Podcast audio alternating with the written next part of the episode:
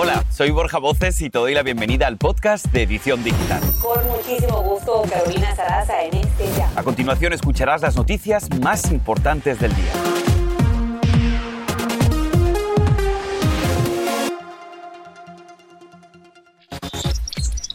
El presidente Biden lanza un riguroso plan para atacar la llegada al país de la variante Omicron del coronavirus.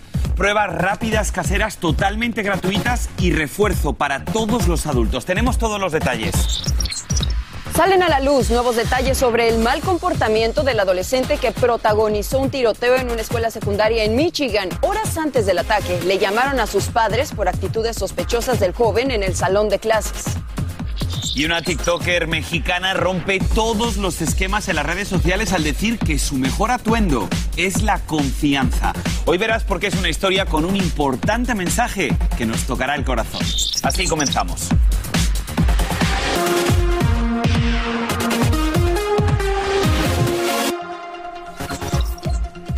Hola, ¿qué tal? Muy buenas tardes. Te damos la bienvenida a tu edición digital hoy 2 de diciembre. Nosotros somos Paulina Sodi. Bienvenida, Paulina. Gracias, Borja. Qué gusto acompañarte. Borja Voces. Y un servidor, así es. Yo soy Borja Voces. Carolina tiene el día libre. Así es. Muchísimas gracias a todos ustedes por acompañarnos. Arranquemos juntos con las noticias. Pues si te parece, Paulina, vamos a comenzar con el plan que anuncia hoy el presidente Joe Biden para detener la propagación de la variante Omicron durante el invierno. Y ustedes en casa se preguntarán, ¿y qué es lo que incluye? Pues aquí se lo vamos a contar. Lo primero, pruebas rápidas caseras de forma totalmente gratuita.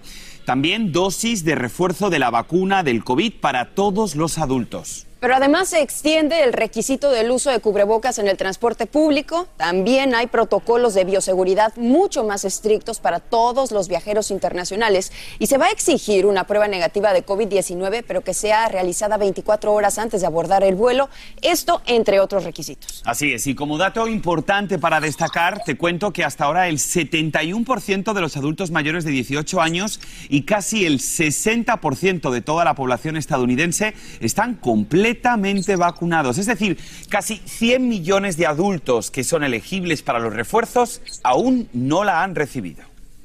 Pero pongan muchísima atención, se acaba de reportar el primer caso de Omicron en Minnesota. El paciente en esta ocasión está infectado y vive en el condado Hennepin. Se trata de un hombre quien recientemente hizo viajes a Nueva York. Hay que recordar que el primer caso de esta variante del COVID-19 se registró en el país, eh, fue en San Francisco, California, y fue en una persona que llegó de Sudáfrica el pasado 22 de noviembre.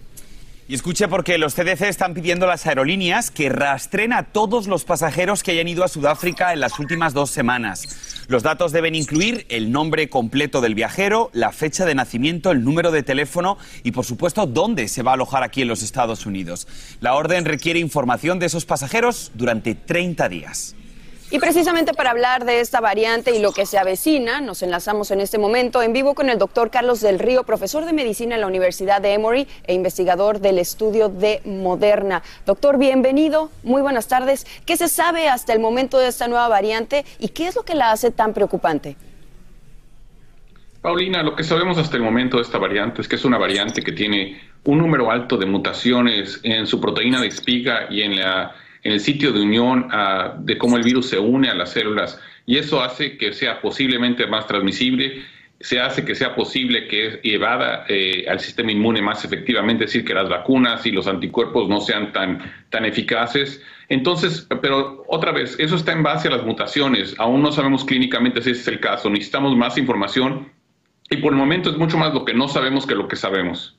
Pero fíjate, doctor Del Río, hemos escuchado que los síntomas de esta variante son muchísimo más leves que, por ejemplo, la variante Delta. Entonces la pregunta es, ¿debemos seguir protegiéndonos de la misma manera que lo hemos hecho hasta ahora? Bueno, otra vez, eh, Borja, es una cosa que no realmente no sabemos. Eh, los datos que tenemos hasta ahora de Sudáfrica son en casos predominantemente en gente joven y sabemos que el COVID en gente joven tiende a ser menos severo. Entonces yo no me confiaría de que esto es menos severo hasta que no tenga yo más datos. Por lo que debemos hacer es lo que está recomendando el, presidente Biden. Requerimos estar todos vacunados. Quedan todavía como 60 millones de americanos que no se han vacunado. Yo sé que hay muchos hispanos que no se han vacunado, entonces yo haría una, una súplica a tus televidentes de que todos nos vacunemos, de que todos los hispanos nos vacunemos. Pero también si ya fuiste vacunado, ponte tu refuerzo, continúa usando el cubrebocas y simplemente si hacemos eso nos podemos proteger. Me da gusto que las pruebas rápidas van a ser más accesibles, creo que es una estrategia importante para tratar de protegernos. Y también debemos de recordar que hay medicamentos que van a ser autorizados, como es el, el molnupiravir, que ya fue probablemente recibió un voto de aprobación de la FDA, y esos medicamentos también van a ser útiles para el manejo de estos casos. Doctor, estamos viendo que algunos países están volviendo a cerrar sus fronteras. ¿Cree usted que va a ser posible que nos reunamos con tranquilidad, amigos y familia, durante esta temporada navideña y de fin de año ante esta nueva cepa? Mira, vale la pena primero decir que el cerrar fronteras no tiene ningún sentido y no es algo que yo recomiendo ni que recomienda la Organización Mundial de la Salud.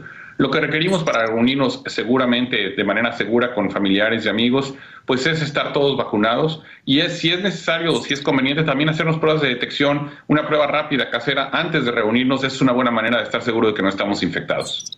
Pues doctor Carlos del Río, nos quedamos con su súplica para toda la gente que esté viendo aquí la edición digital para que vayan a vacunarse. Todavía son 60 millones de estadounidenses los que no lo han hecho, así que sin duda las farmacias los están esperando. Doctor del Río, gracias.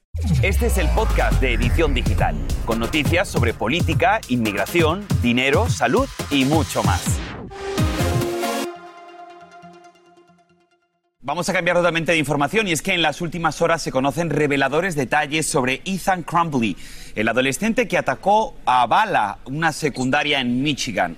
Crumbley, de 15 años, tuvo una conferencia con sus padres en la escuela por mal comportamiento, precisamente, y esto es curioso, unas horas antes de la balacera. Y el día anterior ya le habían llamado la atención por actos preocupantes dentro del salón de clases.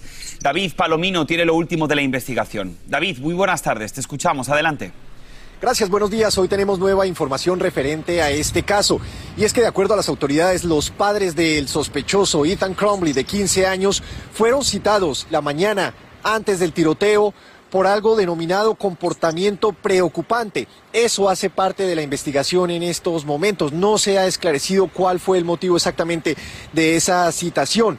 También las autoridades revelan nueva información sobre lo que han encontrado en el teléfono celular del acusado. Dicen que había un video la noche anterior al tiroteo diciendo que quería venir a la escuela y asesinar estudiantes de la secundaria Oxford. También han revisado su diario, donde manifiesta tener intenciones de llevar a cabo un tiroteo en una escuela. Todo esto hace parte de la evidencia en contra del acusado. También el fiscal y el alguacil acá del condado Oakland han revelado información referente a las cámaras de vigilancia al momento del tiroteo dentro de la escuela. Dicen que el menor entró a un baño con una maleta en su espalda y luego sale con la pistola disparando indiscriminadamente, incluso tratando de ingresar a los salones de clase. Las autoridades dicen que no tenían conocimiento de sus intenciones, que no habían recibido denuncias de lo que esta persona pretendía hacer y que de ser así lo habrían investigado oportunamente. También han dicho que no tienen registros de que Ethan Crumbley haya manifestado ser víctima de bullying o acoso escolar. Por ahora es todo mi informe desde Oxford, Michigan. Adelante con más de edición digital. Gracias y te agradecemos el reporte. Bueno, vamos a cambiar de tema porque los gobiernos, tanto de México como de Estados Unidos, firman este jueves un acuerdo formal para reiniciar el programa de protocolos de protección a, migrantes, MPP por sus siglas en inglés o Quédate en México, y que fue creado por la administración de Donald Trump en el año 2019, pero fue descontinuado el pasado mes de enero. Este programa requiere que los solicitantes de asilo esperen fuera del territorio estadounidense, estadounidense mientras se procesan sus solicitudes. Por cierto, el programa va a empezar la próxima semana. Y ojo para todos los inmigrantes porque hay muchísima expectativa ante la decisión que tome en cualquier momento la parlamentaria del Senado Elizabeth McDonald sobre el plan C o Parol. Este plan busca proteger a todos los inmigrantes indocumentados que hayan llegado al país antes del 2011. La funcionaria debe determinar si la propuesta cumple con las reglas del plan de reconciliación de Biden.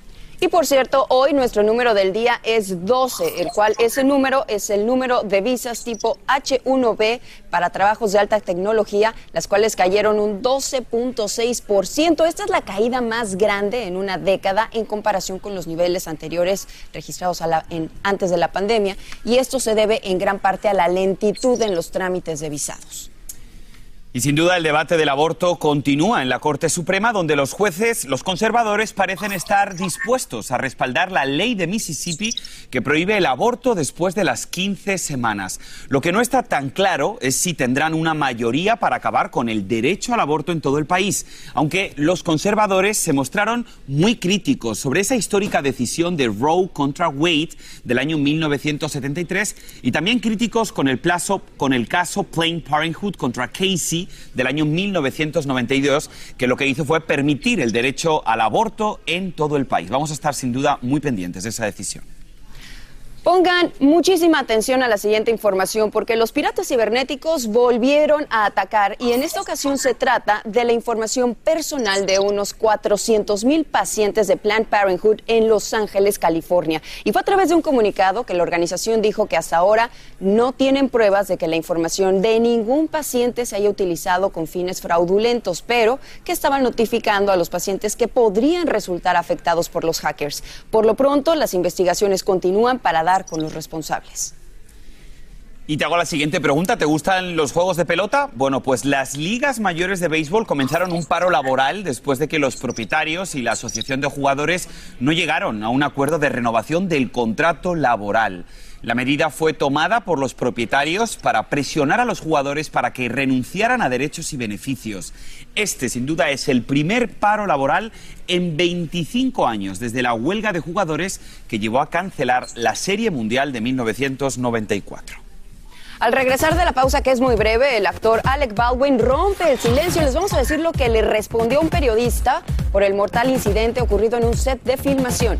Y al regresar también vamos a hablar con una TikToker mexicana que cambia todos los esquemas en redes con mensajes positivos en estos tiempos raros de pandemia. Regresamos en solo minutos aquí, en tu edición digital. Y ahora regresamos con el podcast de Edición Digital con las principales noticias del día.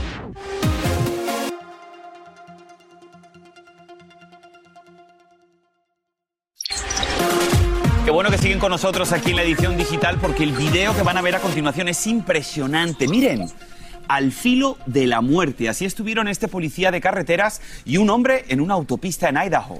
Como ves, el uniformado está al lado de un conductor que cambia un neumático, pero en fracción de segundos salta de espaldas una barrera de contención de cemento y cae al otro lado de la vía para evitar ser arrollado por otro auto que, como han visto, a toda velocidad choca la camioneta varada.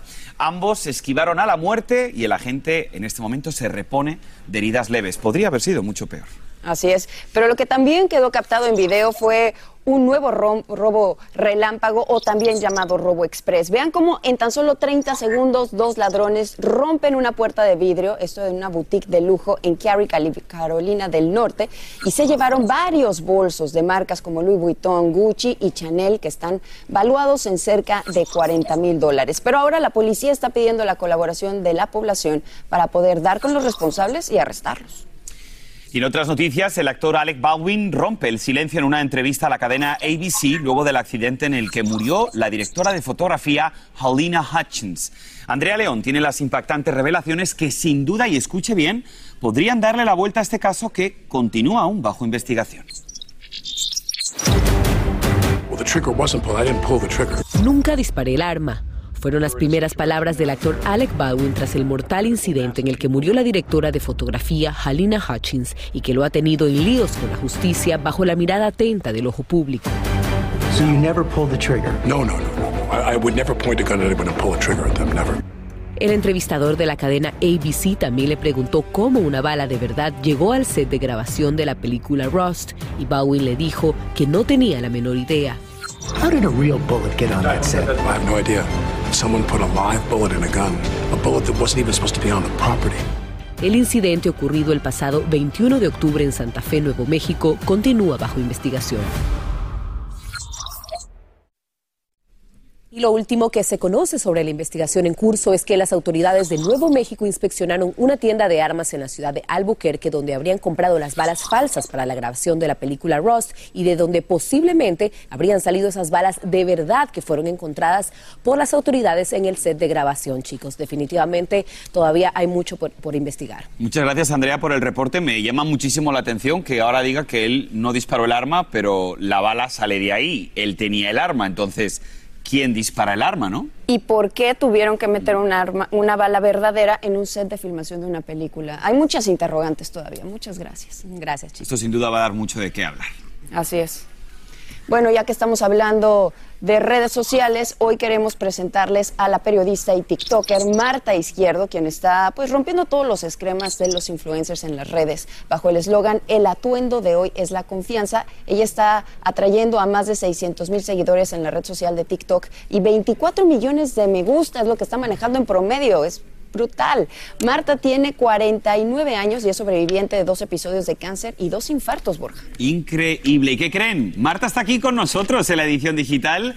Bienvenida, Marta. Bueno, felicidades por todos tus logros, por todos tus éxitos, por tantos millones de seguidores.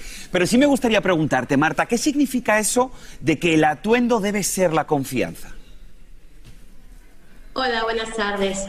Pues mira, eh, a raíz de que muchas personas están preocupados hoy en día por lo que visten, por cómo se visten, por la ropa de marca, entonces un día decidí eh, idear, pensar, nosotros los seres humanos no somos lo que vestimos, somos lo que proyectamos, somos eh, esa personalidad, esa esencia que no la hace la ropa. Entonces, a manera de sarcasmo, empecé a decir primero, que el outfit, y, lo decía así en, español, el outfit de hoy es eh, la actitud. Después comencé a decir que era la confianza, la seguridad, el amor propio, es decir, todos esos valores y todas estas cosas que nos hacen a nosotros como personas y no la ropa. De repente las redes sociales se pusieron muy banales a decir de que eh, el outfit de hoy es de tal marca y es de tal diseñador es pero entonces, ¿a dónde dejamos lo que proyectamos? Nuestra confianza en nosotros mismos, la seguridad, el amor propio. Nuestra esencia, Marta, nuestra esencia sobre todo. Pero, ¿qué tipo de reacciones has recibido de parte de tus seguidores en las redes con este mensaje? Al principio hubo mucho hate. La gente no entendía mi mensaje. Conforme fue pasando el tiempo y a la gente le fue cayendo el 20, entonces entendieron que se trataba de algo importante, de que todos los días cuando salimos de nuestra casa nos tenemos que vestir de confianza, de seguridad, de amor propio para enfrentar nuestro día a día.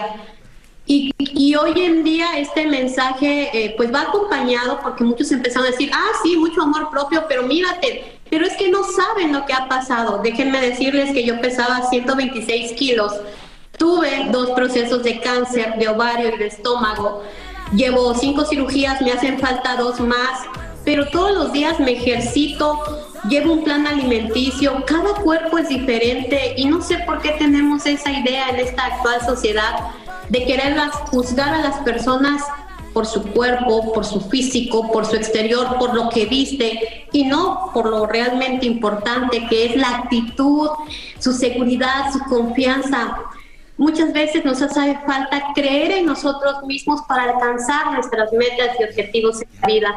Y creo que el principal objetivo en esta vida es ser feliz, definitivamente la verdad es que escuchándote hablar tienes una personalidad arrolladora y además estás diciendo verdades como templos. Yo creo que sin duda has dicho la personalidad, la seguridad y el amor propio son ingredientes que no nos pueden faltar. Así que yo te voy a agradecer y aquí todo el equipo de edición digital, gracias por tu talento en las redes sociales. Hace mucha más gente influyente como tú en las redes que hablen de este tipo de cosas. Así que gracias querida y gracias por haberte conectado con nosotros el día de hoy y suerte con tus operaciones.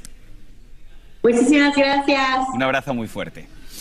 Bien, pues vamos a cambiar de información y esto ha creado polémica. Escuche, las recientes declaraciones del actor Ben Affleck sobre la buena crianza de los hijos ha provocado cientos de comentarios en las redes sociales, a favor y en contra. A ver usted qué opina. El actor expresó que es importante tener dos padres.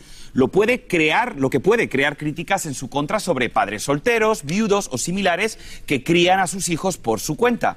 En declaraciones a una revista dijo que para él lo más importante es enseñar a los niños cómo comportarse. Bueno, y justamente nuestra pregunta este jueves es la siguiente. ¿Crees que son necesarias dos personas para criar a los hijos?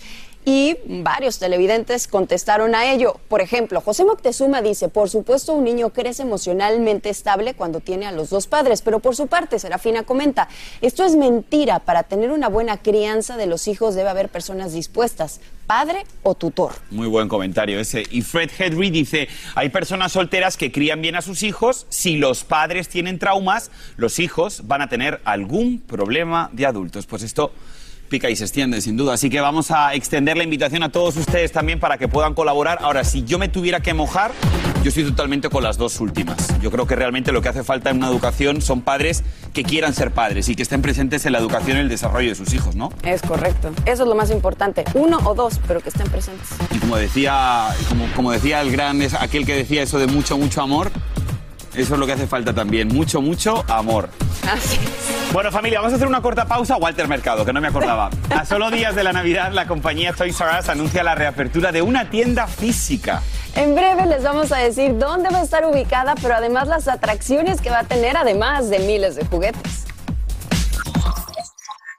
Este es el podcast de Edición Digital, con noticias sobre política, inmigración, dinero, salud y mucho más.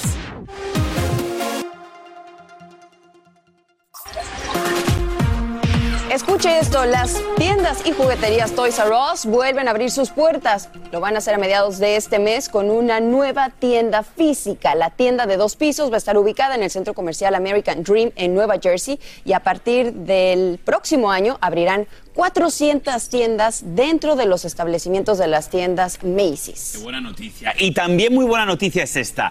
Les queremos hablar el día de hoy de un proyecto muy, pero que muy especial, en el que, por cierto, estamos Paulina, estoy yo, y está también otra gran amiga de la casa, muy querida aquí en la edición digital, Ailén del Toro. Mira qué bonito la gráfica de Prende TV. Muy bonito. ¿Qué, estamos- qué es lo que estamos haciendo en Prende TV? Cuéntaselo al público de edición digital. Ay, chicos, pues de verdad es un gusto estar aquí con ustedes y hablar de este proyectazo que la verdad yo considero que estamos haciendo historia y me siento muy afortunada de ser parte pues de este nuevo lanzamiento donde Univision pues la verdad es que tiene la batuta ofreciendo este canal nuevo de streaming 24/7 en español, un canal de noticias que como su nombre lo dice son las 24 horas del día, los 7 días de la semana y la verdad es que es súper fácil de accesar. Lo único que tienes que hacer es descargar la aplicación Prende TV en tu celular, en tu tableta o en tu televisión y listo. Además es buenísimo porque como sabemos es completamente gratis, así que vamos, no hay ninguna excusa, ¿no? Gratis en español, pero además de noticias va a haber análisis, va a haber entrevistas, va a haber programas de estilo de vida, de deportes, de espectáculos. Muy completa la información. Claro que sí, yo creo que es una herramienta que todos los hispanos estaban reclamando y por supuesto Noticias Univisión, escuchando siempre sus comentarios, nos estamos adaptando a la nueva tecnología para que las noticias lleguen cuando usted quiera. Y ya no es el futuro, que lo veíamos lejano, No. ¿no? Ya es el presente y es en cualquier momento, es gratis y por favor acompáñenos todos los días, ahí estaremos, ¿no? Pues descárguese Prende TV, gracias. Y así termina el episodio de hoy del podcast de Edición Digital. Síguenos en las redes sociales de Noticiero Univisión Edición Digital y déjanos tus comentarios. Como siempre, muchas gracias por escucharnos.